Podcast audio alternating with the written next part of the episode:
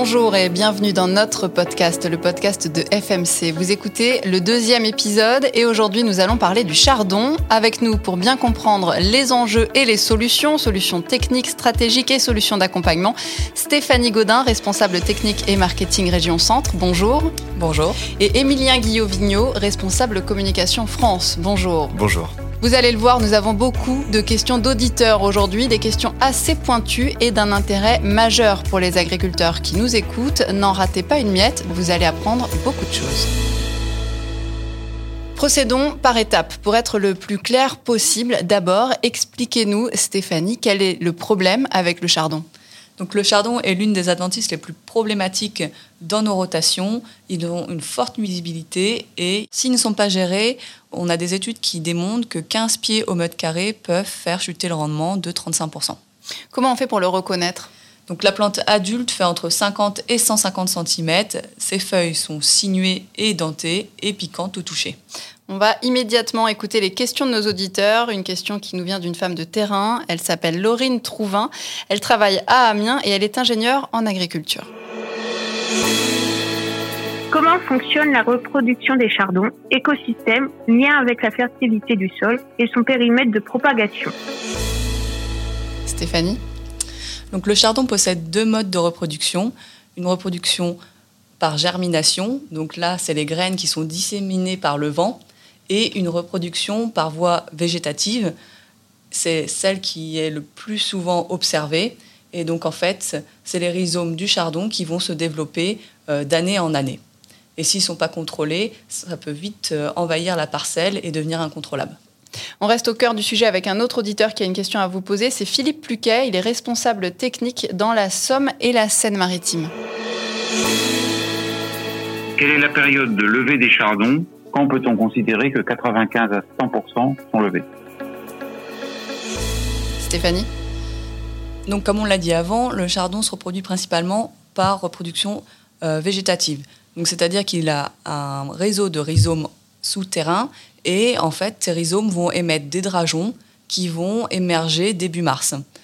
Jusqu'à, euh, on l'a vu, on a mis en place une série d'essais depuis 2015, des essais pluriannuels, où on suit la dynamique de levée des chardons et on a vu que tous les chardons étaient levés dernière semaine d'avril, première semaine de mai, donc euh, ce qui coïncide avec à peu près le stade de nœud de la céréale. Comme souvent, donc pour faire face aux adventices, il va falloir faire de la prévention aussi. Euh, ce n'est pas si simple, il est coriace ce chardon. Pour le vaincre, il va falloir être méthodique. C'est notre deuxième partie. La prévention, vaste programme quand il s'agit du chardon. À ce sujet, c'est Laurine qui pose la première question. Quels sont les leviers à mettre en place pour gérer et pour lutter efficacement contre le développement des chardons des champs en céréales? Stéphanie. Donc alors on a deux leviers à notre disposition. Le premier, le levier chimique. On va intervenir dans la céréale lorsque tous les chardons sont levés on a vu à travers nos essais que cette période arrive fin avril, début mai, au stade 2 nœuds de la céréale, où on va correctement positionner le traitement anti-chardon et le levier agronomique en pratiquant des chômages profonds et répétitifs après la moisson, dès que les chardons ont relevé, pour sortir les rhizomes à la surface et donc épuiser la plante et le rhizome.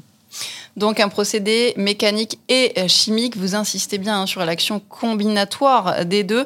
On est au cœur des préoccupations des agriculteurs. En témoigne également Olivier Girard. Lui, il a une exploitation dans la Marne et il a également des questions à vous poser. En céréales, quand intervenir au printemps? J'ai toujours tendance à y aller trop tôt.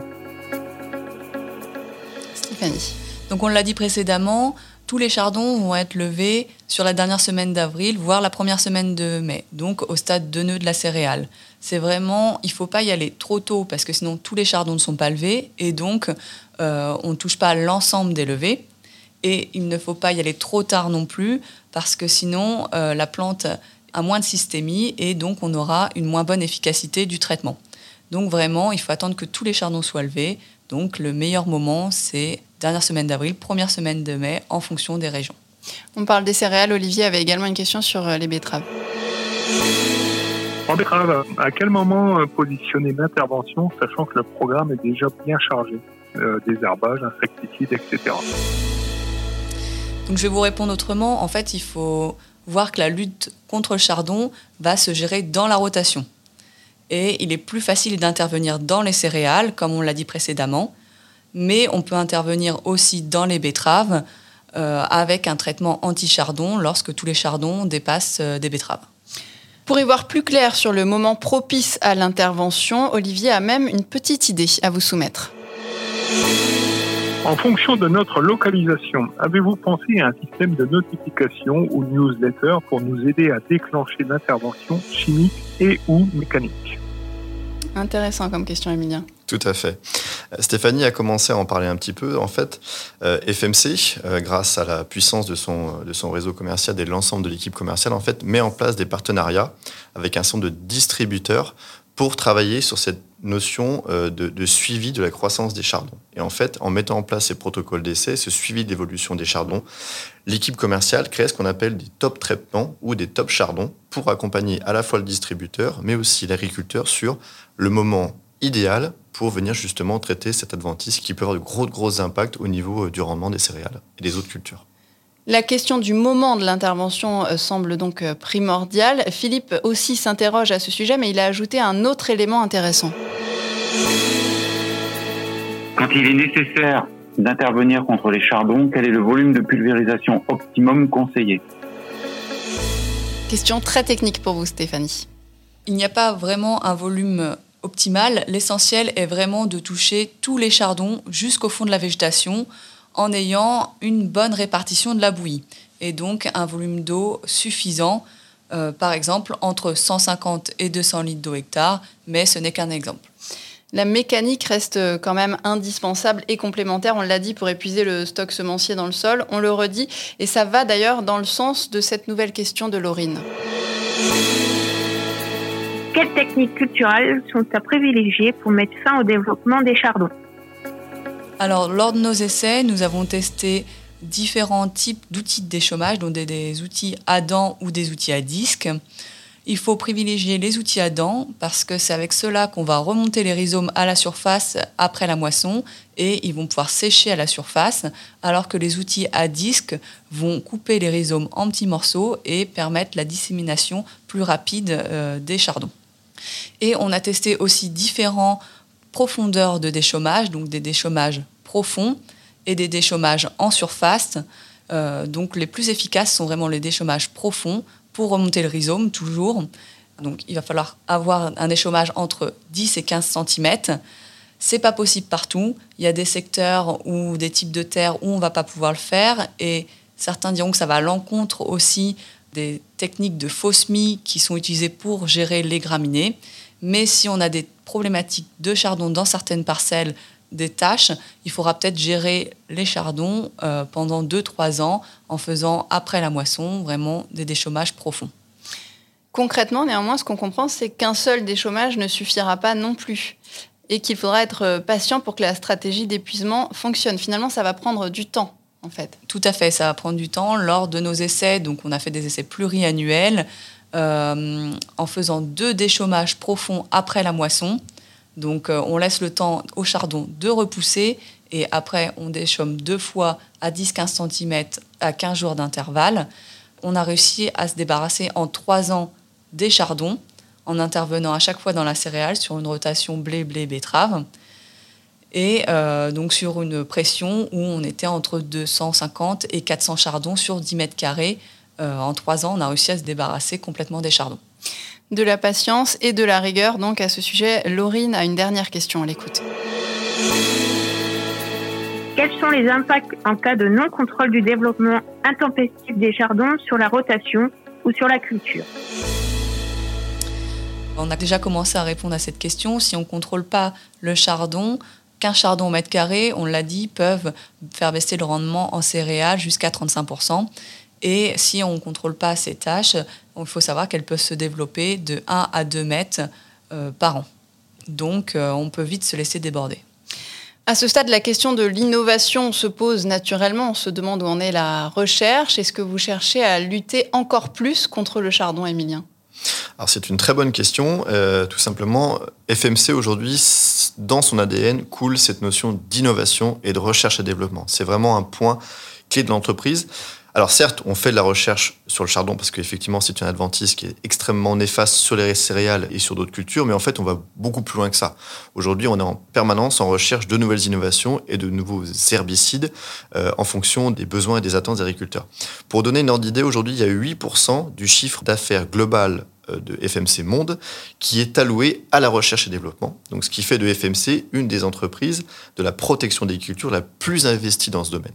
Et pour compléter ça, euh, comme quoi l'innovation c'est l'ADN de FMC, nous avons la chance d'avoir en France un site de recherche et développement qui passe beaucoup d'énergie et de temps sur ces notions euh, de chardon, sur ces problématiques du chardon, mais aussi sur d'autres problématiques euh, d'adventis en France.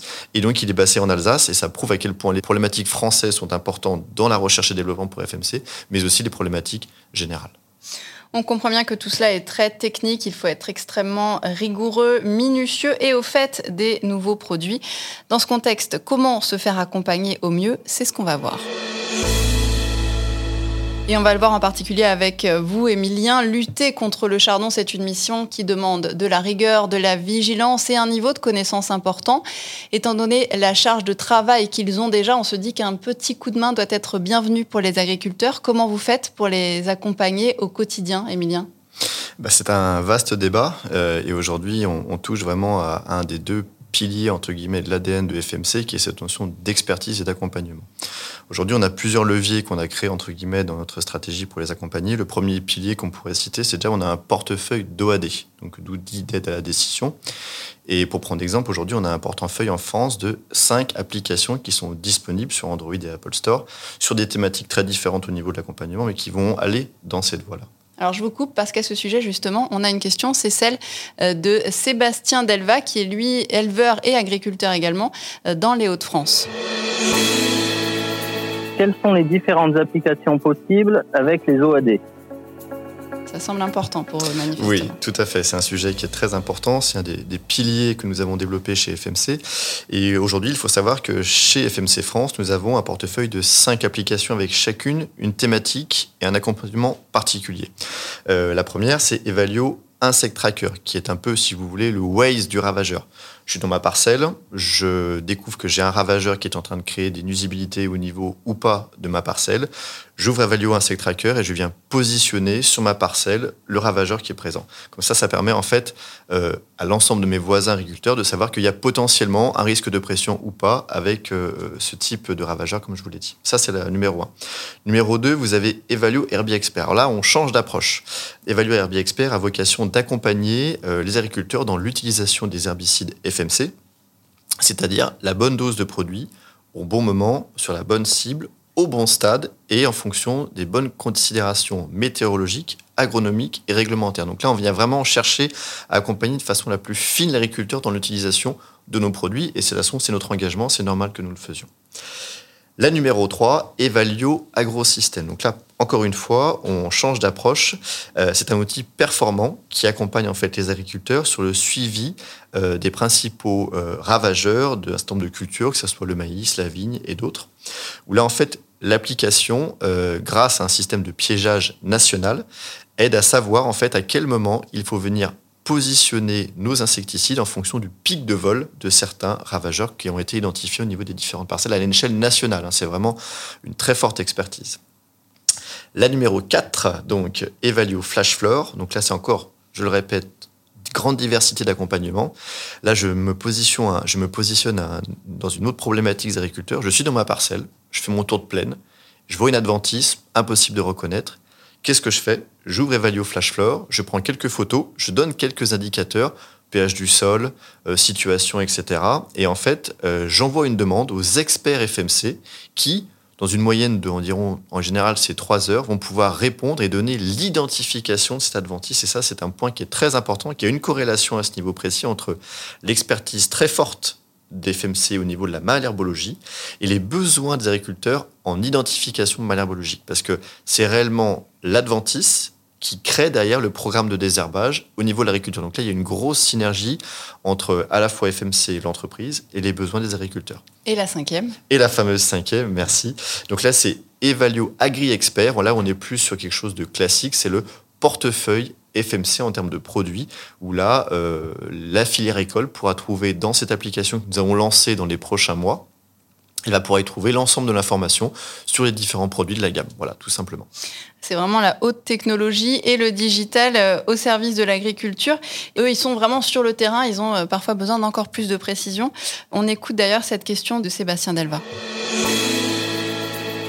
Comment permettre la mise en place simplifiée des conseils des OAD sur le terrain Parce que c'est ça qui est important pour eux, Emilien. Mmh. Bah, déjà, euh, D'où l'importance de ce genre de podcast, c'est faire connaître nos applications. Déjà savoir qu'elles existent, qu'il y a des thématiques sur lesquelles on s'investit dans cette notion d'accompagnement ou pas. Et on met beaucoup, je dirais, d'importance sur cette notion de SAV, ce que j'appelle le service avant vente et le service après vente. Il faut qu'on accompagne les agriculteurs avant pour qu'ils connaissent nos produits, savoir comment les utiliser, mais aussi après l'autorisation, parce que c'est notre rôle. C'est notre rôle, entre guillemets, d'apporter le maximum de retour d'expérience sur l'ensemble des localisations françaises pour que les agriculteurs se disent, en fonction de leurs problématiques territoriales et régionales, nous, on arrive avec une solution. Parce que l'innovation, l'expertise demeure l'ADN très fort des FMC et on essaye à tous les niveaux de le mettre en avant. Alors justement, il faut qu'ils puissent échanger entre eux, en parler entre eux aussi, euh, ces agriculteurs. Donc on a parlé des, OAD, on va parler maintenant des réseaux sociaux qui sont indispensables. On écoute cette troisième question de Sébastien.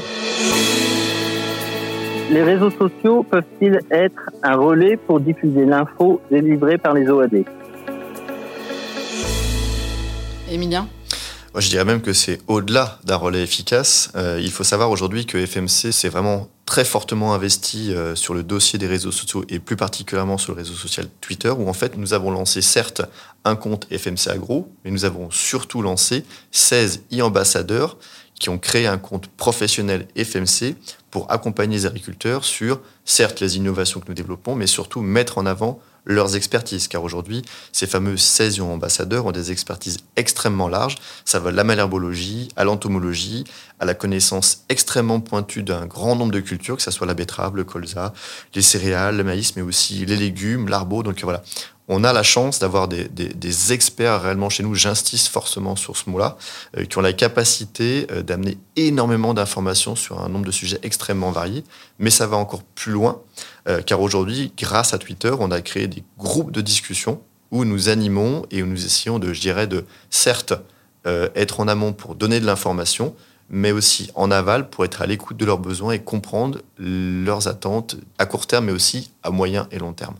Et cet accompagnement, il n'est pas uniquement euh, digital, vous êtes aussi sur le terrain, il y a aussi un véritable accompagnement humain en réalité. Tout à fait. Aujourd'hui, certes, FMC, euh, euh, comme je vous l'ai dit à plusieurs reprises, s'investit sur le monde de digital. On essaie d'être un des, leaders, des pionniers sur, sur cette voie-là, mais ce n'est pas tout. Aujourd'hui, bien évidemment, le premier support, c'est le support quotidien de l'équipe commerciale FMC, technique, marketing en France qui fait un travail extraordinaire depuis de nombreuses années, qui est largement reconnu. Et d'ailleurs, euh, cette vous pouvez la retrouver euh, sur notre chaîne YouTube, la chaîne YouTube FMC Agro, où vous verrez, entre guillemets, la mise en exergue par intermédiaire de plus de 70 vidéos sur à la fois les innovations, les expertises, où ce ne sont pas euh, je dirais, FMC Global qui crée ces vidéos, mais c'est avant tout les collaborateurs FMC qui se sont beaucoup investis sur cette manière de communiquer sur euh, des sujets très variés, que ce soit à la fois des sujets techniques, des sujets sur l'innovation. Euh, voilà, il y a pléthore d'informations et je vous invite à aller, y jeter un coup d'œil. Un accompagnement donc qui se traduit par un accompagnement humain, un accompagnement de terrain, mais aussi donc un accompagnement digital hautement technique pour lutter contre le chardon. Des questions, des réponses aussi extrêmement intéressantes au sujet du chardon. Stéphanie Gaudin, je rappelle que vous êtes responsable technique et marketing région centre. Merci. Merci à vous. Émilien Guillauvigno, vous êtes responsable communication France. Merci. Ça fait un plaisir. Merci beaucoup. Et merci bien sûr à nos quatre auditeurs, Laurine, Olivier, euh, Philippe et Sébastien pour leur amabilité et pour la pertinence de leurs questions. Et puis merci à vous qui nous écoutez. Si vous avez aimé vivre ce moment avec nous, si vous souhaitez partager les connaissances acquises et faire avancer la lutte contre le chardon, vous pouvez liker et partager cet épisode sans modération. À très vite.